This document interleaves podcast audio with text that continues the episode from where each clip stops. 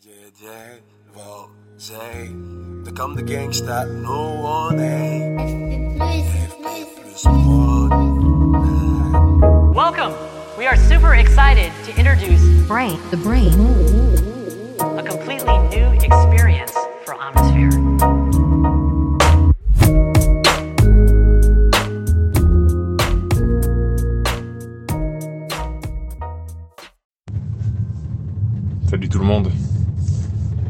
souhaite un bon retour dans les podcasts de l'antifragilité. Ah là là.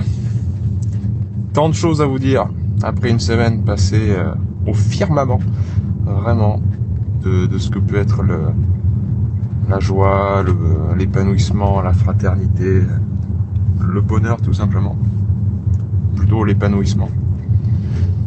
Euh, on vient de terminer notre premier Nakama Bootcamp. Alors, Nakama en, japonais, ça veut dire les amis, les membres d'un même groupe. Euh, mais plus que ça, parce que pour pour euh, amis, euh, on a en japonais on a tomodachi. On a d'autres mots qui veulent dire amis. Mais Nakama, c'est vraiment très spécial. Nakama, c'est vraiment pour vous prendre les idéogrammes en japonais. Euh, pour Naka, on a d'abord, euh, c'est pas le Naka habituel qui veut dire juste le milieu, c'est euh, un composé de, l'humain. D'abord la clé de l'homme et la clé du centre donc. Donc ce qui est vraiment au centre de l'homme, comme à son cœur, à son corps, qui le transperce, qui est propre à lui, quoi, son essence. Et après on a le ma. Et ma, c'est vraiment l'espace entre deux choses. Donc Nakama, voilà, l'espace entre deux personnes, ce qui relie. Et bootcamp, ça veut juste dire camp, euh, camp d'été, camp d'entraînement, hein, comme c'est un terme américain, quoi. Et, euh, et j'ai voulu créer ça à la maison, chez moi, avec mes amis, que vous connaissez, si vous suivez les réseaux euh, de, de- des gens qui, me sont proches. On avait David Nicolas, donc de Limitless Podcast. On avait Nicolas Mercadier, avec qui j'ai beaucoup vadrouillé, notamment à Bali, mais aussi au Japon. On avait euh, Nomad Slim, Slim, notre cher euh, euh, spécialiste du mouvement avec un grand M, mais aussi du mouvement de la pensée. Euh, on avait Steph Gentis, notre euh, euh, moine euh, philosophe et guerrier euh, du groupe. Euh, on avait Jérémy Coron, grand ami et euh, grand grand sportif aussi, euh, au cœur de, tout ce qui est qui a trait à, la neuroproductivité entre autres et à, la parentalité. C'est comme ça que vous le connaissez sur les réseaux entre autres, mais c'est quand même avant tout quelqu'un de extrêmement bon et généreux et drôle. ça qui est bien. Ça qui est bien avec lui. Et ces Nakama là, c'est ses amis. Euh, donc on était six et on a passé une semaine à la maison. Et ils m'ont tous témoigné la même chose, c'est que quand je les ai invités, euh, ils ont répondu oui instinctivement tout de suite, vraiment sans se poser la question, parce qu'ils se sont dit il faut que j'y aille. C'est euh, important que j'y aille. C'est rigolo quand même. hein. Ils ont tous fait cette réflexion-là, alors qu'ils ont tous des impératifs de dingue. hein. Euh, Il y en a deux qui sont papas, qui ont une vie de famille, donc il faut qu'ils laissent les enfants à la, maman, euh, avec tout ce que ça, ça requiert d'organisation, etc. Euh, les autres, bah, ils étaient entre, ils étaient entre deux stages, complètement sur les rotules, donc ils se sont, sont chopés euh, 8 heures de route, de voiture, enfin bref. Tout le monde a tout lâché pour venir passer cette semaine-là, parce qu'ils sentaient au fond d'eux que c'était important. Et bon qu'est-ce que c'était important On a vraiment vécu comme on, le vivait à certaines périodes de, notre vie, euh, euh, l'adolescence ou euh, le lycée ou bien la fac, un pur moment de euh, d'être bien ensemble, de s'amuser, sans penser au lendemain, euh, rigoler toute la journée.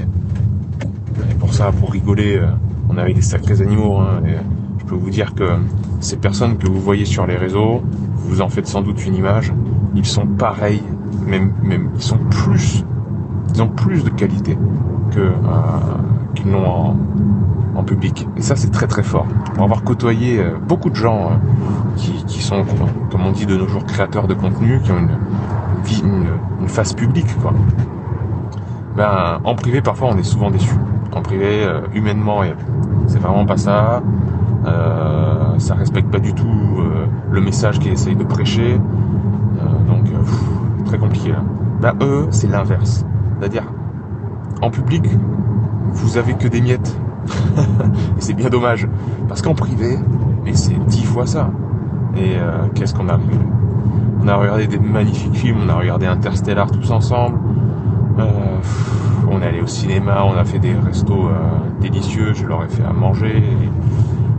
Et, voilà, il y a quelque chose dont, je suis très fier dans tout ça. Non, non seulement ça a scindé des, liens qui, euh, qui ne bougeront plus jamais, hein, parce que dans l'effort, je leur ai proposé des, des rites initiatiques, justement, où on a transcendé l'effort physique par, par une cohésion de groupe. vous avez vu peut-être un peu passer des choses sur les réseaux à ce propos. Et vous allez voir des vidéos de, commentaires de tout ça qu'on a fait avec notamment Slim, de commentaires. Euh, voilà, des commentaires de terrain. Donc euh, je suis très très fier d'avoir voilà, créé ce genre de, de lien d'amitié très très fort chez moi à la maison. Mais je suis aussi très fier d'une chose, c'est que il m'est tous dit en privé, et parfois en public, parfois devant tout le groupe, mais parfois surtout en privé. Euh, à quel point ils étaient touchés par ma générosité. S'il y a bien quelque chose qui me, fait plaisir, c'est de cultiver ça. C'est que les personnes me reconnaissent, non pas pour des... Ça me fait plaisir pour les connaissances, euh, quand on, parle de sagesse, euh, je leur dis, écoutez les gars, je suis bien loin d'être sage, vous êtes gentils de me dire ça, mais la sagesse, des gens, des vrais sages, il y en a très peu, et je pense qu'on touche à la sagesse à la fin de sa vie. Hein. Euh, sinon on n'a pas assez de recul. Donc euh, je suis très touché à chaque fois, mais voilà, je, prends le compliment pour ce qu'il est. Par contre, quand on parle de générosité, de ma générosité, là je me dis que je suis sur la, bonne voie. Euh, vous savez à quel point l'éthique du samouraï moderne de, Patrice Franceschi me, touche beaucoup. Ce livre pour moi est fondamental. Et, et il nous dit bien une chose, c'est que le courage sans générosité ne peut rien. L'inverse est vrai. Il faut du courage de toute façon. Et les anciens nous, demandaient d'avoir du courage, mais du courage sans générosité, il peut déclencher des choses atroces. Alors que quand il est guidé par la générosité, il va créer les plus belles choses au monde. Une générosité qui n'aurait pas de courage, bon bah c'est une, générosité qui serait tuée dans l'œuf, qui ne, qui ne pourrait pas vivre véritablement et s'épanouir et aller jusqu'au bout de, de ses actes. Donc il faut les deux. Et parfois, dans, la vie, on a des moments où euh, le courage euh, euh, ne suffit plus. On a l'impression qu'on a beau être courageux, les choses n'avancent pas. Et là, vraiment, le, conseil de, Maître Ishen, non, le Maître Isoguchi, donc Dojo d'Ishen, dans le livre de Franceschi, nous dit bien quand le courage est aveugle, quand le courage ne peut plus rien, la générosité peut tout. Faites appel à la générosité comme votre arme de défense. Et moi, c'est ça, c'est comme ça que je vois les choses. ma générosité, c'est mon arme de défense. Quand je suis acculé, je, suis généreux. Quand je suis acculé, que j'en peux plus, que, j'ai l'impression que les choses n'avancent pas, que j'ai l'impression de, de patauger dans la boue, j'utilise la générosité. Et donc les invités à la maison, louer un gîte uniquement pour eux, euh, couvrir les frais, faire en sorte qu'ils aient à manger tout le temps, faire les courses, payer les restaurants au maximum, même s'ils m'ont invité plusieurs fois, hein, évidemment, mais je voulais que voilà, ils se sentent privilégiés et euh, nourris, bercés par ma générosité. Et ça, ça me nourrit énormément. Vraiment, c'est quelque chose de très fort. Et rien attendre en retour. C'est ça la vraie générosité. Hein. C'est rien attendre en retour. Sinon, c'est un échange. Sinon, c'est une transaction. C'est pas du tout la générosité. Donner sans attendre en retour. En fait, c'est c'est recevoir immédiatement, puisque ce que l'on retire de cette existence est à la hauteur de ce que l'on y met. Quand on est généreux, euh, en fait, on, reçoit immédiatement. Il n'y a même pas d'attendre euh, un, résultat sur investissement. Hein. C'est tout de suite.